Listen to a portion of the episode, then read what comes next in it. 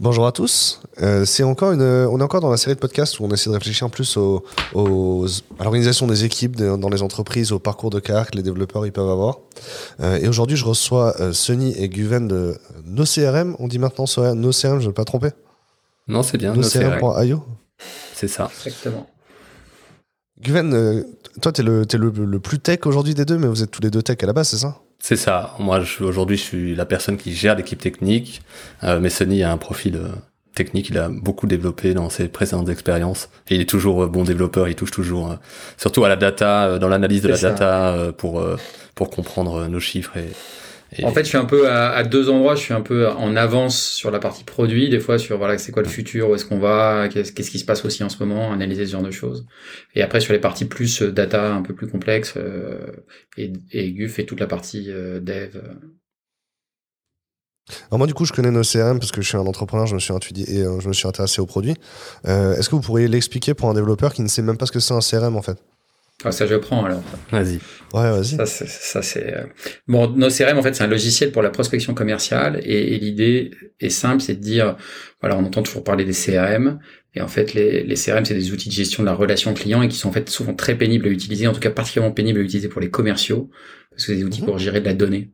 Voilà, on range bien la donnée, on l'étiquette bien, euh, et donc tout le monde est content dans l'entreprise, sauf les commerciaux, parce qu'en fait, euh, ben, vendre, c'est pas ranger de la donnée. Vendre, c'est un processus. On démarre avec un prospect et on finit avec un client. Et donc, nos CRM, c'est une application en ligne qui va permettre d'aider les commerciaux à faire ça, c'est-à-dire à récupérer leurs prospects, les faire avancer étape par étape jusqu'au moment où ils deviennent clients. C'est surtout que le CRM là-bas, c'est plus pour la relation client. La, la vente et la prospection, c'est encore deux choses différentes. Oui, tout à fait. C'est-à-dire que finalement, on est plutôt de la relation prospect plutôt que de la relation euh, client, même si ça peut servir aussi quand on veut revendre des choses à ses clients ou des choses comme ça. Mais effectivement, le CRM, il est pensé dans un scope beaucoup plus large et on veut l'appliquer à la partie prospection commerciale, alors qu'en fait, on est à une époque où on a des outils spécialisés pour cette tâche-là. À quoi ça ressemble l'entreprise de CRM Aujourd'hui, vous êtes combien Vous êtes, euh, j'ai compris, vous êtes tous en full remote. Est-ce que tu peux décrire l'entreprise Tout à fait. On est une petite vingtaine, euh, full remote. L'équipe technique est essentiellement en France. Euh, et après, on a des gens, des country managers dans les différents pays. Donc, on est sur neuf pays à peu près. Euh, Guven, il est en France. Moi, je suis euh, en Angleterre. On a des gens en Allemagne, en Italie, Colombie, Argentine, euh, Canada, États-Unis. Super. Euh, ce qui m'intéresse aujourd'hui, c'est que euh, vous avez beaucoup. Enfin, sur, l'équipe, tu m'as dit, vous avez as cité six pays. Ça fait combien de personnes qui sont pas tech en fait dans votre équipe? Oh, la, tech, je, pense que non, je pense que la tech c'est un tiers à peu près, non Un tiers ouais, Je dirais un tiers de la tech. Du coup, c'est un défi de, de, construire une culture produit. Et vous, j'ai l'impression que c'est assez inné dans votre organisation. Donc, on va essayer de comprendre euh, c'est quoi une culture produit et comment vous l'animez.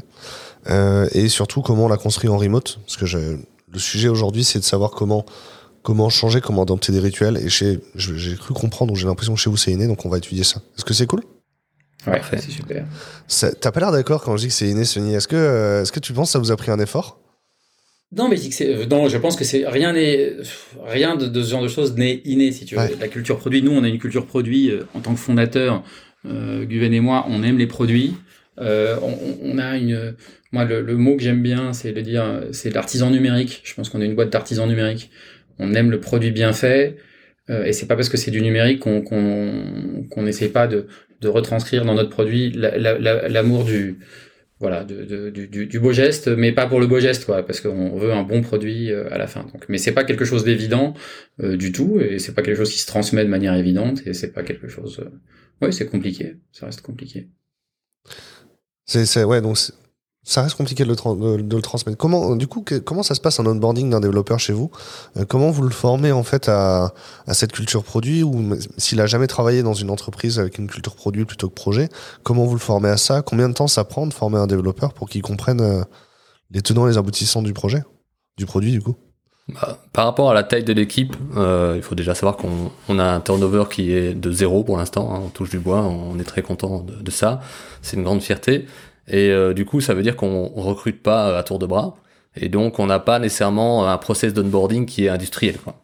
Donc, euh, par contre, on sait que recruter un développeur euh, et le former, le rendre opérationnel et vraiment faire partie de l'équipe, c'est difficile, surtout en remote. Bon, l'avantage, c'est qu'on est tous en remote, donc il n'y a pas euh, une partie des développeurs qui sont un peu lésés par rapport à la communication de l'équipe, etc. On est, on est tous sur le, sur le, au même niveau, on va dire, euh, d'effort qu'on doit produire pour communiquer. Donc ça, c'est un avantage. Euh, et après, pour euh, onboarder quelqu'un, on va dire, on a, on a une espèce de rituel, de, de petite routine d'onboarding. On va dire le, premier mois euh, avec les premières euh, bon, on découvre l'outil on a euh, des, développeurs référents qui vont vous aider à faire les premiers pas les premiers les premiers commits les premières pull requests pour développer sur l'outil mettre en place l'environnement de développement etc et après on commence à, monter en puissance. On va dire qu'après six mois on est on est vraiment opérationnel et on, fait partie de l'équipe comme quelqu'un d'autre il y a aussi des éléments, euh, ouais, des éléments de, de culture de, de l'entreprise. C'est-à-dire qu'il y a la partie dev, mais il y a la partie communication interne. Tous nos outils de communication interne, ça dans l'entreprise, c'est très important parce qu'on a une boîte de full remote et on a des routines, par exemple, tu as des routines spécifiques euh, qui sont un truc qui s'appelle les goals a day où les gens vont indiquer les objectifs qu'ils ont à faire dans la, dans la journée. Et il y a aussi une petite présentation que j'aime bien passer aux gens qui, mais qui, indépendamment de leur poste finalement, qui est justement une présentation sur qui nous sommes. Voilà, qu'est-ce que c'est You Don't Need a CRM qu'est-ce que qu'est-ce que qu'est-ce que c'est que notre produit, à qui on s'adresse et à qui on ne s'adresse pas. Et ça, c'est important que tout le monde soit relativement au courant euh, de l'objectif du produit, de euh, de l'idée qu'on de, de notre marque et euh, et de à qui on s'adresse. C'est intéressant. Il y a du coup il y a une forme de personnalité de la marque, vos valeurs de marque aussi? Ouais, ouais, tout à fait, ouais. Je, pense que, y compris si tu veux dans, dans le ce que dit Guven euh, dans On n'a pas de turnover euh, et ce que je dis dans le euh, artisan numérique, c'est qu'on est finalement une entreprise assez familiale. Ouais. Donc il y a une espèce de culture euh, de l'entreprise familiale, avec malheureusement avec le Covid, on n'arrive plus à le faire, mais à faire des événements, tu vois, on se retrouve tous ensemble chaque année. Euh, et on a beau être en, en, remote, comme on est en full remote et que tout le monde est en remote, il y a quand même un esprit d'entreprise qui se crée. Tu vois, là, par exemple, aujourd'hui, typiquement, tous les ans, on donne un pourcentage de notre chiffre d'affaires euh, à des associations euh, caritatives. Euh, bah, aujourd'hui, je viens de poster dans notre réseau social. Voilà, d'habitude, on donnait à ça comme association. Quelles sont les associations auxquelles vous voulez participer? Alors, je, voudrais bien savoir après les logiciels que vous utilisez, mais tu as mentionné une cérémonie quotidienne, un trick of the day, tu as dit? Euh, three, euh, les, goals les, les, goals, les, trois objectifs. les trois objectifs. Les trois objectifs, three goals of the day, ok. Ouais. Et, donc, et alors, euh, à quoi ça consiste C'est une espèce de daily asynchrone, c'est ça? C'est ça, clairement. non, non, mais c'est ça. c'est L'idée, c'est de, de, prendre cinq minutes avant de commencer sa journée et de se poser la question quels sont les trois objectifs que j'aimerais atteindre, que j'aimerais avoir atteint à la fin de la journée? Et c'est pour essayer de donner du sens à son travail et aussi, euh, voilà, d'éviter de se laisser. On peut t'aider. Pardon? Du coup, on peut t'aider voilà, exactement. Il y a ça dans la partie communiquée de, de, la, de la, partie de, voilà, de, de, le mettre en public comme ça et d'annoncer ces trois goals a day. Ça permet à chacun de savoir qui bosse sur quoi et puis ça permet aussi de, de, pouvoir s'entraider. Voilà, parce que telle personne va vouloir, par exemple, un commercial va travailler sur un prospect. Euh, il y a une autre personne qui a déjà peut-être au support aidé ce prospect à créer son compte, etc. On peut communiquer ensemble. Pour les textes, c'est pareil, etc. Mais l'idée, c'est de sortir un petit peu de la, la routine où euh, où euh, on fait des choses parce qu'il y a des choses à faire et de se dire quels sont les trois goals. C'est vraiment les objectifs, c'est qu'est-ce que qu'est-ce qui va faire en sorte que ma journée elle sera impactante et elle va avoir un vrai intérêt. J'ai fait ça peut être des, des, trois tâches qui durent cinq minutes chacune. Euh, ça va être corriger un tout petit bug là-bas qui traîne depuis six mois. Ça va être appeler un prospect ou un client euh, euh, qu'on laisse traîner depuis euh, deux mois, etc. Voilà, c'est les trois objectifs de la journée. Est-ce que, euh, parce que j'ai l'impression, enfin, j'imagine si je veux implémenter ce rituel dans mon entreprise demain, il y a des, il y a de nombreuses façons de mal le faire. Est-ce que vous avez des, des, conseils ou des, j'ai envie de dire insight en anglais, mais c'est quoi les clés en fait pour le, pour l'implémenter correctement chez nous? Bah, le, principe, c'est que les gens disent pas euh, faire du support, rappeler mes prospects ou, ou développer. Euh, voilà, bon, ça, ça n'a pas grand intérêt parce que c'est ton métier.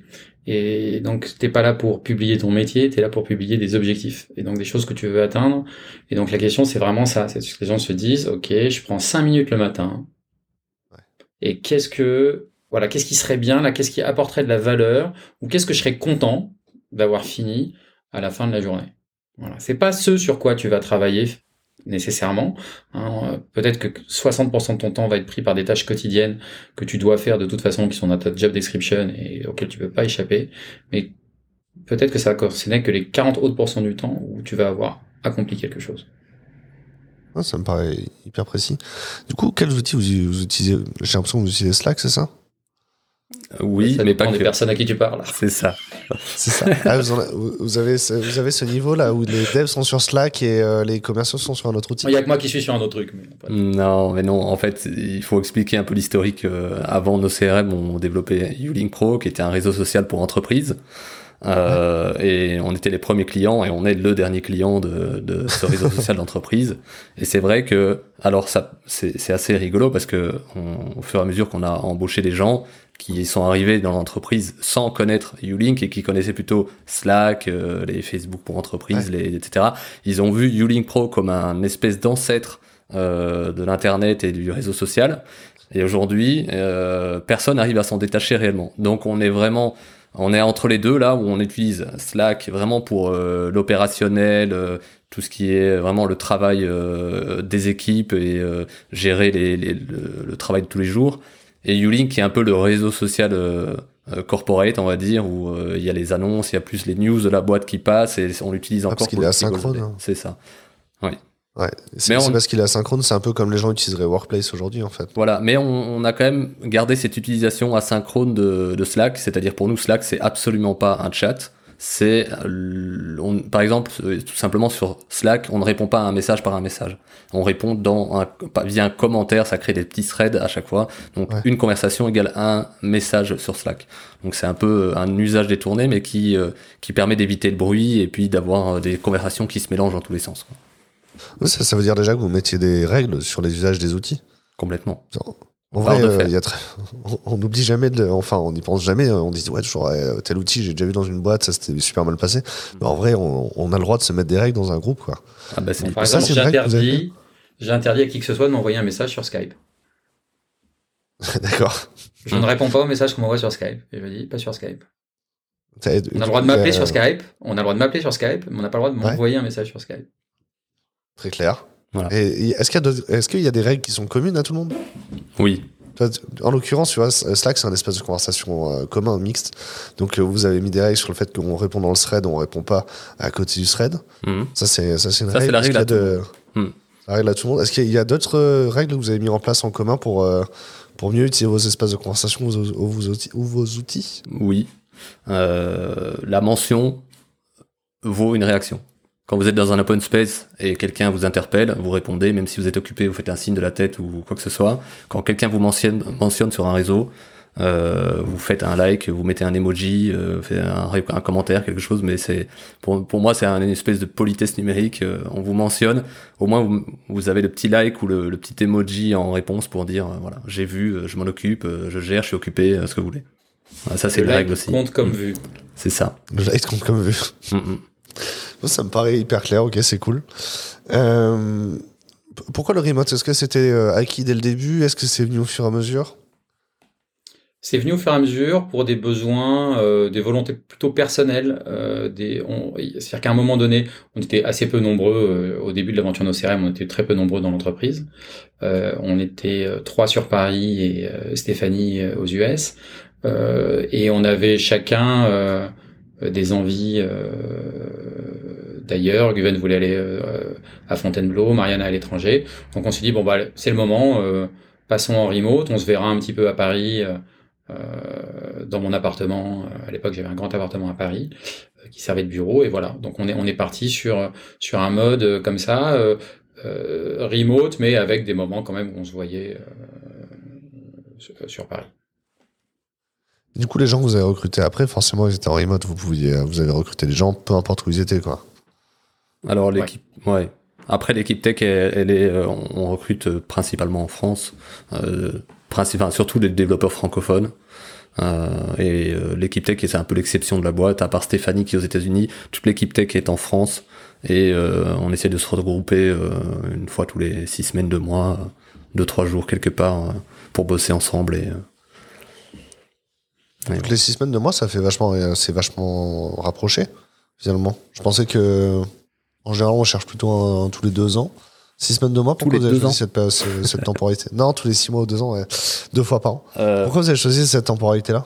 Bon, d'abord, euh, tout simple- ça vient du fait qu'on avait les, les bureaux, enfin l'appartement bureau euh, à Paris, qui était un point de, de, de ralliement un peu facile, voilà. Euh, puis c'est important de se voir parce que même si on est full remote et euh, que tout le monde profite euh, à une qualité de vie supérieure, etc., euh, c'est important de se voir. On est en France, on a des transports en commun, des avions, des trains, c'est assez facile de se déplacer, d'aller à Paris. Euh, on en profite et euh, ce qui permet de voilà de d'avoir à la fois les, la qualité de vie et puis quand on a besoin de se voir, c'est hyper important. De toute façon, on a on a bah, ce- Sony euh, tout à l'heure euh, de, on, discutait tout à l'heure d'une une personne avec qui on avait bossé aux États-Unis euh, et avec qui, c'est vrai que la culture étant différente, on avait un rapport qui n'était pas tout à fait le même qu'avec les autres. C'est pas nécessairement facile de travailler avec cette personne. Et on l'a rencontré lors d'un séminaire, je crois que c'était à Madrid, après plusieurs mois, et on a complètement découvert une autre personne. Euh, Ouais. Et en fait, ça, on, c'est quelque chose qu'on n'aura- n'arrivera jamais à faire autrement qu'en rencontrant les gens pour du vrai, en passant du temps avec eux, euh, que ce soit pour bosser, puis euh, aussi aller déjeuner, euh, boire une bière ou, ou un café. euh, voilà, ça c'est euh, Oui, hyper puis t'as- t'as important. des moments, euh, euh, la convivi- convivialité c'est très important, puis tu as des moments où aussi le, le travail physiquement dans les mêmes pièces, euh, les, les idées fusent plus vite, euh, quand tu as des lancements à faire, tu peux gérer, organiser les choses un, un peu plus facilement, euh, Ouais. c'est quand même euh, c'est quand même plus simple. C'est quand même plus simple. la salle de crise. C'est ça. Ouais, tout à fait, ouais. Mm, la task force. Ouais. à task force. Donc du coup, le remote, ça implique pas qu'on se voit plus du coup. Non. Enfin, on se voit moins, forcément, mais euh, après, nous, on a une politique aussi, parce qu'on parlait des, des, des règles, la règle webcam activée, quoi. Ça, c'est, euh, Ouais. On a, euh, c'est obligatoire, hein. c'est, c'est sûr, hein, le, le métalangage, voir si la personne sourit, si elle est bien, euh, si elle est motivée, si, euh, s'il y a quelque chose qui va pas, etc. Euh, c'est la webcam, c'est obligatoire, c'est sûr. Donc ça fait, ça, on se voit quand même. Et on se voit Enfin, tous les jours. hein, c'est pas c'est pas Oui. webcam en permanence. Ah non, non, non, bien sûr, on n'est pas, c'est ça. Oui. Euh, est-ce- C'est pas il y a un tableau, on voit tout le monde en permanence. Non, c'est quand t'appelles quelqu'un pour discuter d'un problème, c'est pas juste avec le son, c'est avec la vidéo. C'est ça, voilà. Le langage non verbal est important. hein. Mm. C'est vrai, surtout, ouais, ok. Moi, ça me va. Et surtout, j'ai l'impression que du coup, que le temps que vous passez ensemble, c'est du temps beaucoup plus de qualité, quoi. Ah bah oui. Vous n'allez pas vous voir euh, juste pour être à côté sans vous parler, quoi. Si vous voyez, c'est pour. Ah bah, euh, on, on en interagir, à fond, c'est sûr que euh, si on sait qu'on on doit réfléchir à des choses, discuter ou bosser sur un truc un peu pointu euh, et qu'on se voit dans une semaine, mais on va garder plutôt ces moments-là pour quand on va se voir, c'est sûr. Mhm. Ok, d'où l'intérêt d'avoir une périodicité qui est assez euh, rapprochée. Ça permet de remettre certains sujets au moment où on sera ensemble, quoi. C'est ça. Exactement. Euh, comment on garde l'équipe tech engagée? Que- comment, que- comment on mesure déjà l'engagement d'un développeur, en fait, dans, euh, dans une culture produit? Ah, Ça, c'est une question difficile. Moi, je pense que le, la, la réponse euh, la, la plus évidente, c'est en, en lui, en, en faisant travailler les développeurs sur des choses qui ont de l'impact dans le, dans la croissance de l'entreprise. Et en montrant et en rappelant que euh, euh, ces développeurs ont fait des choses voilà qui, qui avaient un impact voilà. Dans, donnant du sens euh, au travail et en, en forçant les gens enfin en forçant les gens en leur euh, en, en essayant de leur euh, inculquer cette, cette idée de se dire voilà il faut qu'ils travaillent. Il a- quand on est développeur on peut faire beaucoup de choses qui ne servent à rien. Euh, on peut euh, retravailler du code, le réécrire. euh, on peut développer aussi des fonctionnalités qui sont inutiles, refactorer. Alors je dis pas que c'est pas c'est inutile, je dis pas qu'écrire des tests c'est inutile, je dis pas que, que refactorer c'est inutile, optimiser c'est inutile, loin de là. Mais par contre on peut euh, travailler dans le dans le vide en, en rond comme ça euh, sans c'est comme un peu comme le, la- le, le développeur qui, qui crée un produit et qui ne le sort jamais parce qu'il est jamais parfait quoi c'est un peu la même chose on peut tourner en rond et euh, et, mais là je me tourne je tourne en rond dans ma réponse aussi Non, mais en fait, je, je pense que c'est important aussi, tu vois, de donner de- des visions court terme et un peu plus long terme. C'est-à-dire dire, OK, là, sur les six prochains mois, voilà la direction de l'entreprise. Voilà le sujet de focus de l'entreprise. Donc là, on est focus sur la release d'une nouvelle euh, édition. Donc toute la boîte va se concentrer là-dessus. Là, on va être focus sur de l'acquisition. Et ben toute la boîte, y compris les développeurs, vont être focus là-dedans. Donc il y a des périodes euh, souvent des périodes d'avancée où on essaye d'amener, délivrer quelque chose de nouveau, puis après des périodes qui sont plus des périodes où on va restabiliser, retravailler, refaire un, peu de marketing. Comme on est une petite équipe, c'est un peu tournant aussi sur, sur, les efforts. Donc il y a, y a cette idée de savoir pourquoi, c'est ce que dit Guve dans, dans l'idée de la, la road hamster, de pas faire des choses parce qu'on fait les choses quoi.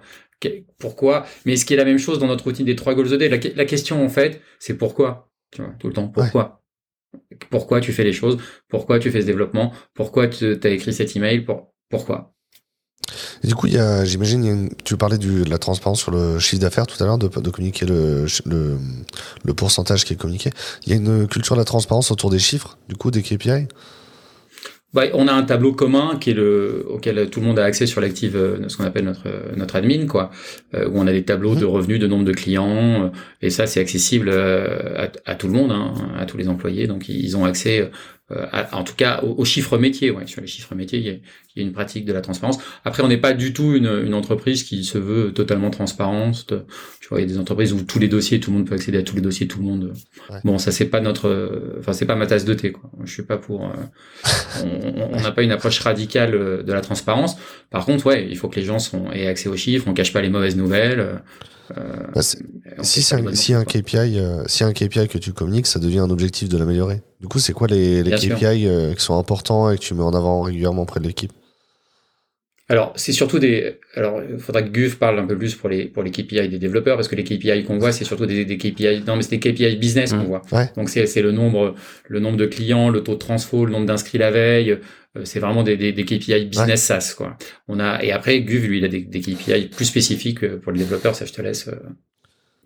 Bon, ils sont toujours un peu orientés business, hein, les KPI de, de, la tech. Après, ça dépend vraiment euh, des cycles. Comme tout à l'heure disait Sony, des fois, on, va travailler sur la, la release d'une nouvelle édition avec des nouvelles fonctionnalités, etc.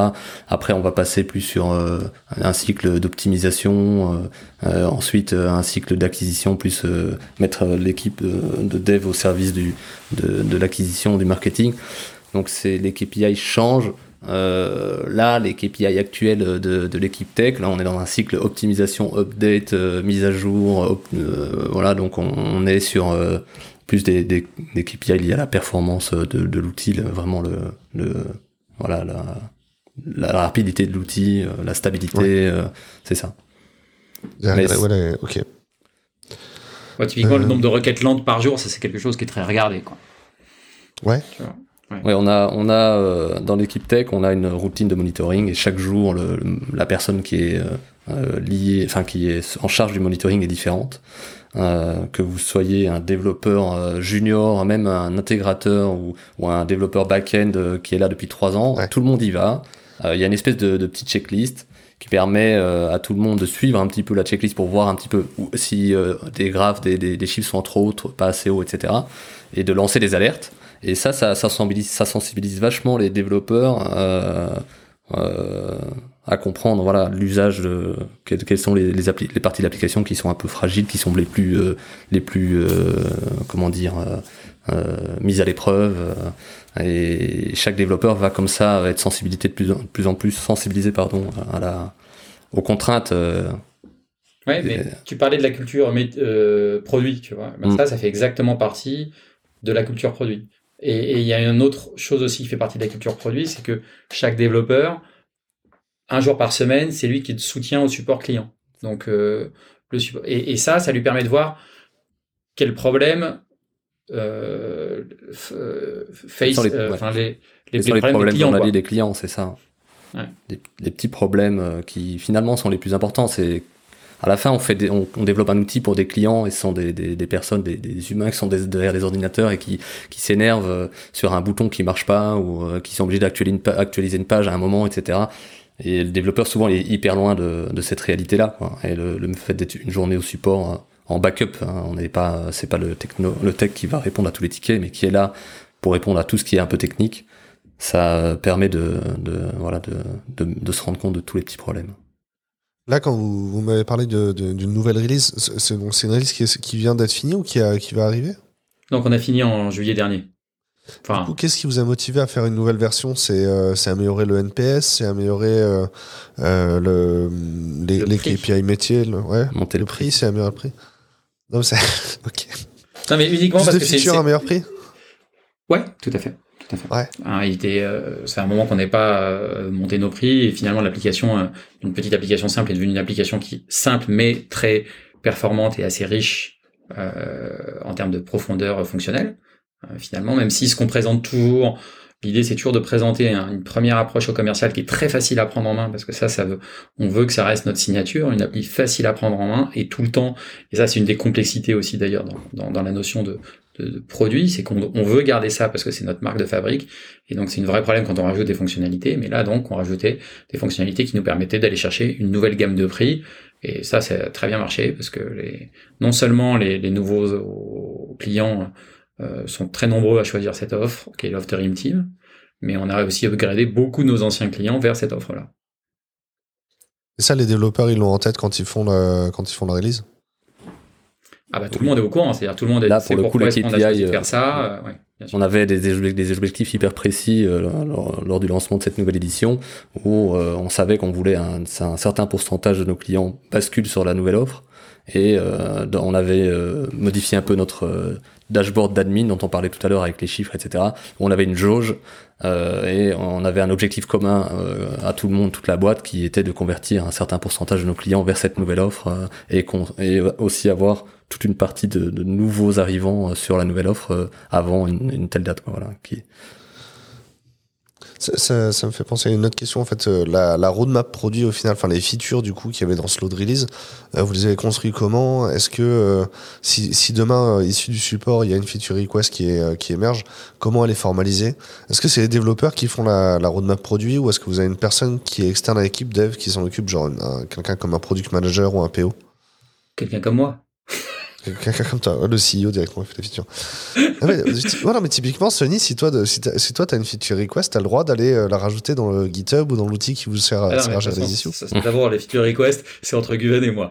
Et la première réponse, c'est non. D'abord. C'est ça, on dit toujours non. D'abord, c'est non. D'abord, on commence par non. Tu veux une feature Non. Ensuite, on dit pourquoi tu veux une feature. Éventuellement, c'est quoi ton problème avant de, avant de me décrire la feature que tu veux? Explique-moi ton problème métier. Et là, si ton problème métier, si ce que tu racontes, ça fait du sens, et que c'est pas délirant de l'intégrer dans notre application, alors on passe à peut-être. Tu vois, je veux dire? À peut-être. À peut-être qu'on va développer cette feature. Non, on est assez barre de fer sur les fonctionnalités. Euh, on, on, on, a des API, on est très no-code, on a beaucoup poussé le no-code. Donc la question, c'est de savoir est-ce que la feature, elle doit rentrer dans le produit ou est-ce qu'elle doit être externe via d'autres outils, via des connexions, via, via ce genre de choses? Donc, euh, mhm. mais on n'a pas une roadmap précise. On est assez assez court en termes de temps. On a des idées de ce qu'on veut faire, des choses qu'on aimerait faire, qu'on laisse mûrir, on réfléchit et après on se dit euh, voilà est-ce que ça ça vaut le coup ou est-ce que ça vaut pas le coup euh, Mais on n'a pas une liste dans GitHub de choses qu'il va falloir développer à la suite. On a des listes de choses à régler. On, a toujours un stock de, de, petites choses sur lesquelles on peut piocher parce qu'ils sont validés, on va dire. mais sur les gros vrai, euh, ouais, on, discute et on, on, essaie de pas trop rajouter. Parce que à nouveau, ce qu'on dit, c'est qu'une application pour les commerciaux, c'est une application qui doit être facile à utiliser. Euh, le, travail d'un commercial, il est assez simple. Il a des prospects, il doit les qualifier. Ensuite, il doit les rappeler. Il doit savoir quand il doit les rappeler, ce qu'il avait dit la fois d'avant et où est-ce qu'il va.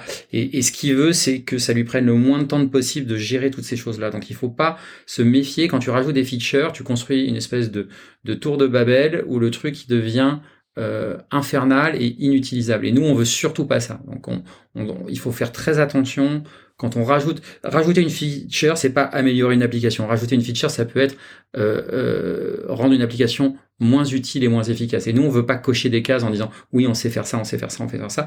Nous, on veut dire que quelqu'un qui nous utilise, ben, à la fin, il va closer plus de deals parce que l'application, c'est une bonne application pour un commercial. Surtout dans le domaine où, dans lequel on est, on s'appelle nos CRM, on est l'anti-CRM, on fait la, prospection commerciale, mais on a, on quand même CRM dans le nom et euh, on a beaucoup de, on va avoir des clients qui ont une idée préconçue de ce que c'est et qui s'attendent à voir euh, la facturation, euh, l'invoicing, enfin c'est la même chose, les devis, les, factures, pardon, d'avoir la, VOIP, etc. dans l'outil. Euh, si on développe tout ce que les clients s'attendent à voir, ben on devient un, CRM. Alors que nous, notre force, c'est justement, comme disait Sony, c'est de se concentrer sur la partie prospection, de faire les choses bien, super bien, super efficacement, et de se connecter aux outils euh, qui permettent d'avoir une suite, euh, une suite de, complète euh, en choisissant le meilleur de chaque euh, chaque euh, chaque domaine quoi finalement.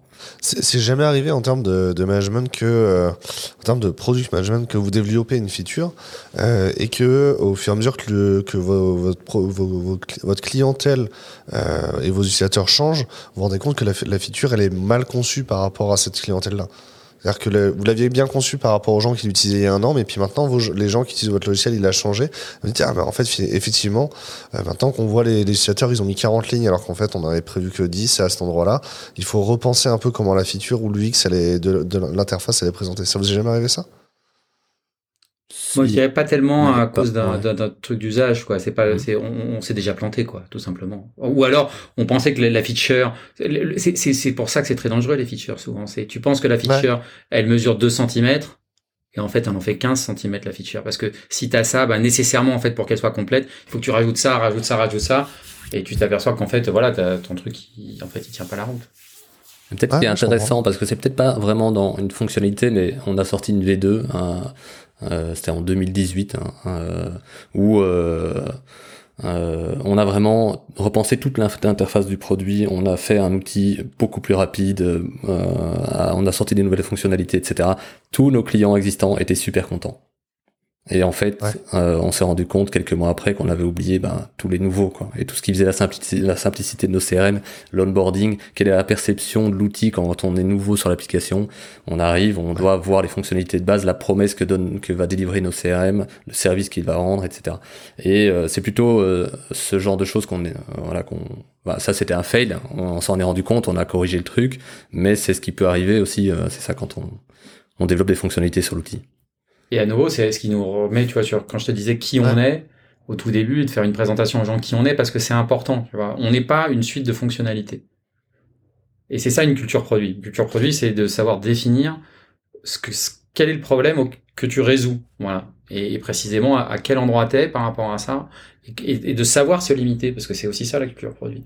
Moi, par exemple, je suis très opposé à une des phrases que dit un de nos concurrents, euh, celle-ci, tu vois. Alors je sais pas s'ils ont tort ou s'ils ont raison, hein, je dis pas, je dis pas que c'est comme ça, mais on n'a pas la même philosophie. Eux, ils disent à un moment donné, si un client nous le demande, on le développe. Moi, je suis à l'opposé de cette philosophie-là, tu vois. Après, euh, ils sont plus nombreux, ils font un plus gros CA, enfin, tu vois, c'est pas, j'ai pas nécessairement de jugement de, de, de, valeur, euh, mais pour moi, c'est pas ça. Tu vois, Zoho, par exemple, Zoho, c'est un outil. je sais que des gens leur ont réussi à leur faire développer des features sans même être clients, quoi. Ils étaient en période de test. Les, mecs, ils ont des, bah, bon, ils ont une armée de 5000 développeurs. Mais moi, c'est pas ma conception du produit. Je pense que c'est pas une culture produit, ça.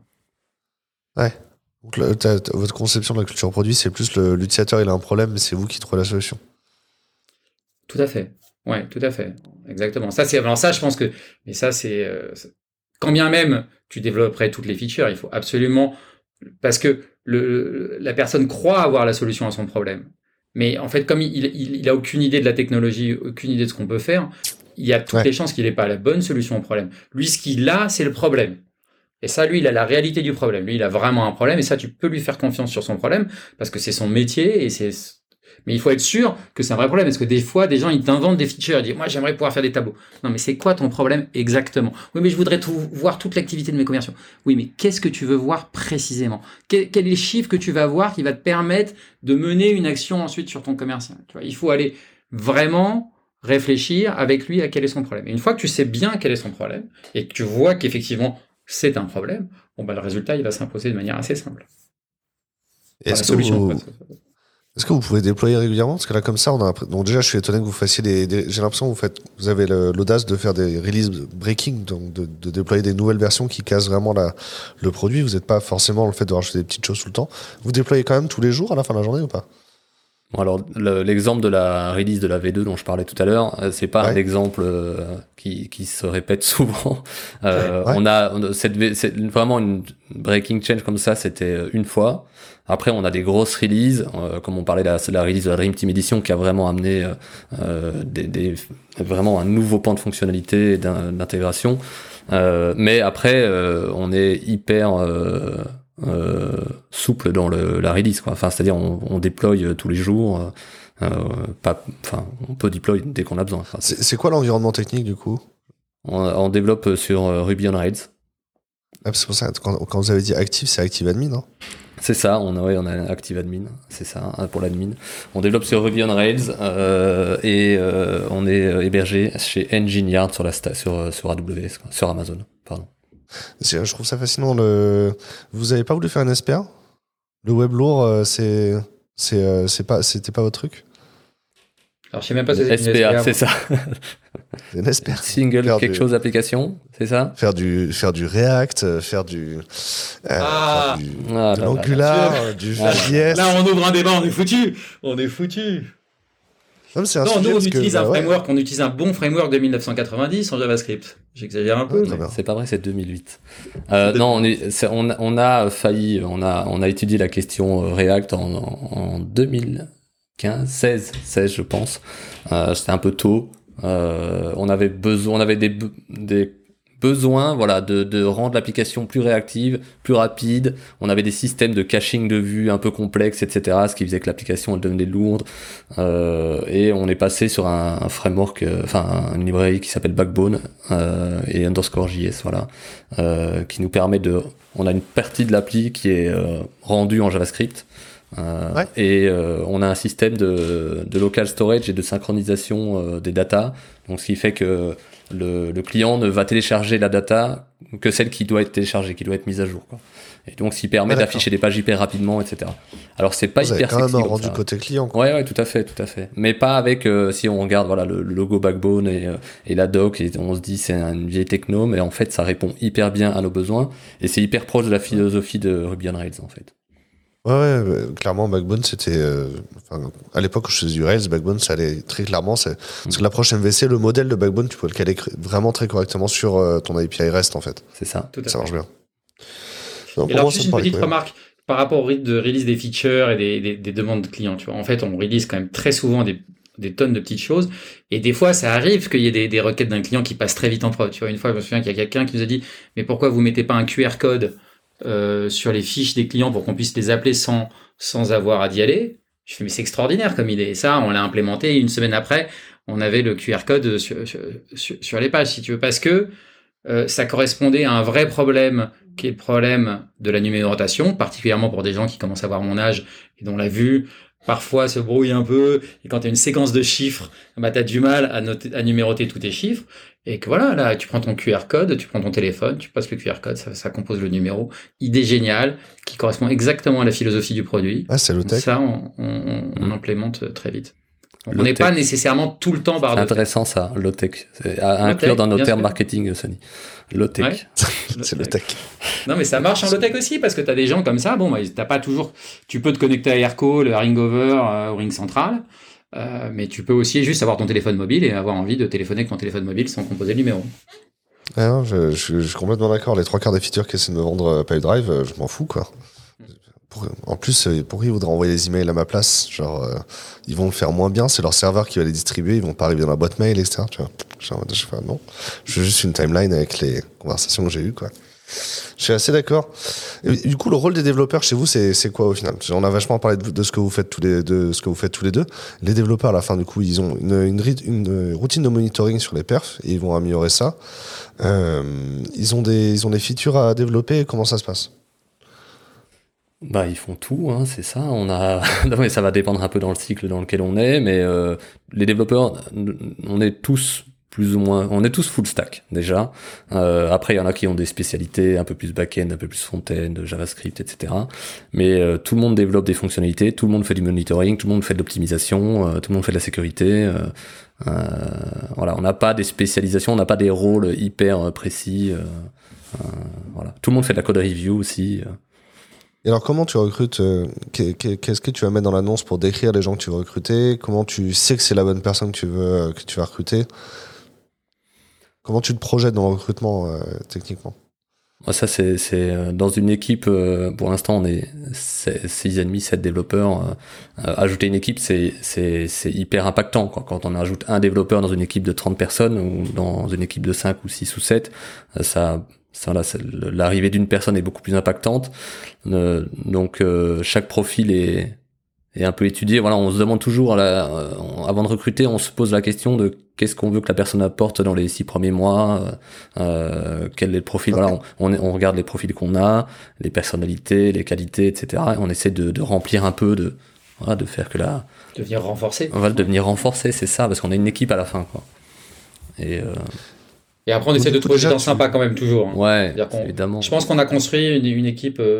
Euh, une équipe sympa et euh, ça peut paraître pas nécessairement le meilleur des critères de, performance mais enfin pour nous c'est on va dire on est en remote finalement c'est pas très grave si, si le mec est pas sympa du moment qu'il produit du code et on n'est pas tellement dans dans cette approche là quoi donc là, du coup, ça veut dire quand même que vous, vous avez acquis dès le début que ça va prendre du temps de recruter une personne. C'est pas, c'est pas urgent, c'est pas quelqu'un qui doit arriver demain.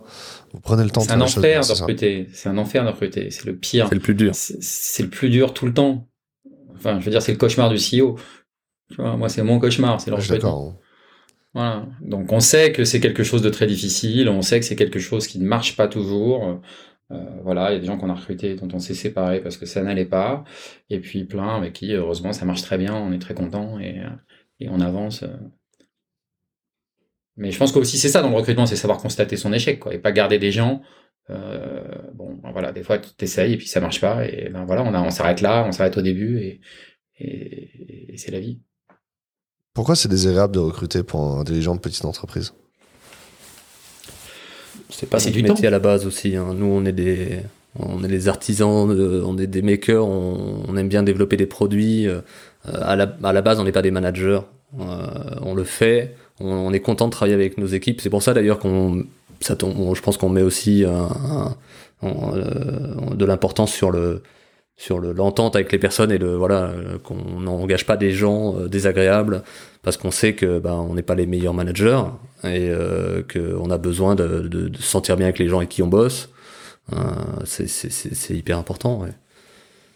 Ça veut dire quand même qu'un un des facteurs clés de succès quand on fait des entretiens chez vous, déjà, c'est d'être sympa, agréable. Euh, si, si, on a passé un bon moment, euh, nous, en tant que candidat, on a quand même de plus grandes chances d'être recruté. Quoi. Oui, après, bon, il faut quand même savoir, il faut, faut être un développeur, euh, il faut, Bon, non, mais on, est sympa, c'est ça. On a, euh.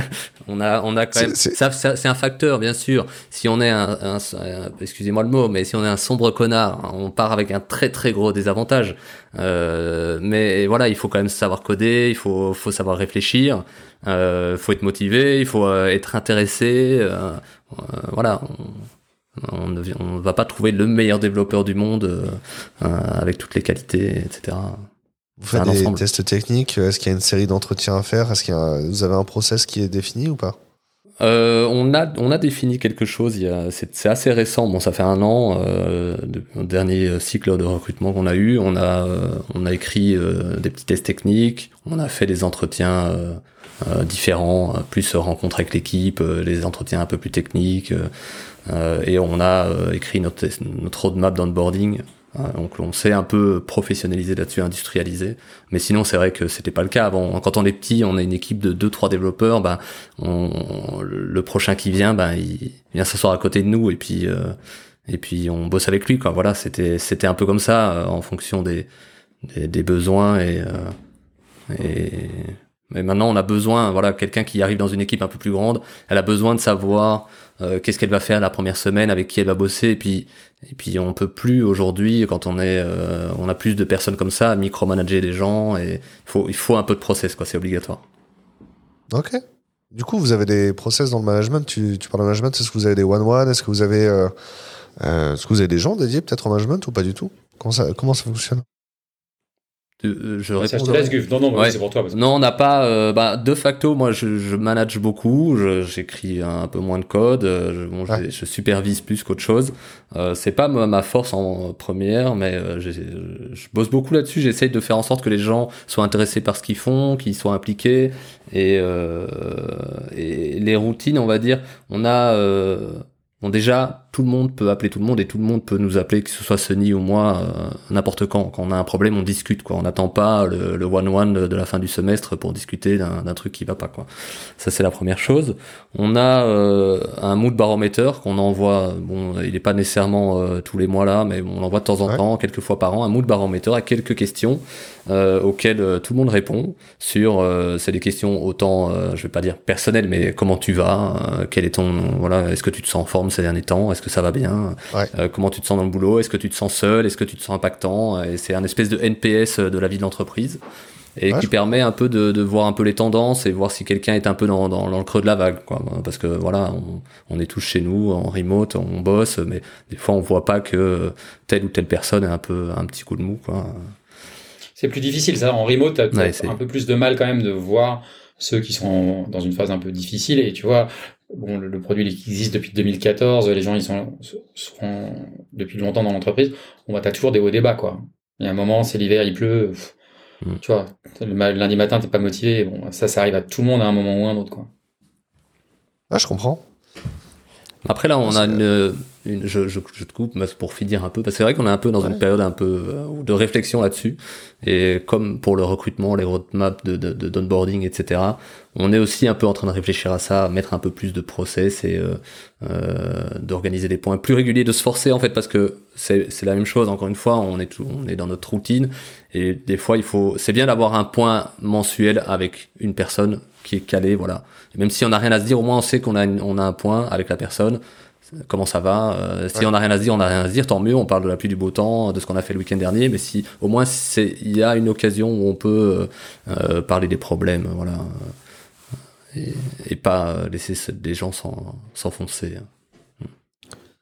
Pourquoi les pourquoi les développeurs ils aiment travailler chez vous à la fin de la journée? Qu'est-ce qui motive les personnes? Parce que justement, tu dis que vous avez zéro turnover. C'est quoi le secret ou la recette secrète pour y arriver? Moi, je pense que d'abord, le, bosser sur un produit, c'est génial.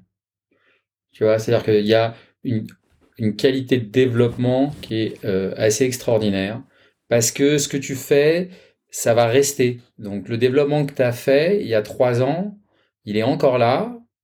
Et, et si tu l'as mal fait il y a trois ans, euh, tu vois le, le, problème. Ensuite, on a quand même de plus en plus de clients, donc on a de la charge.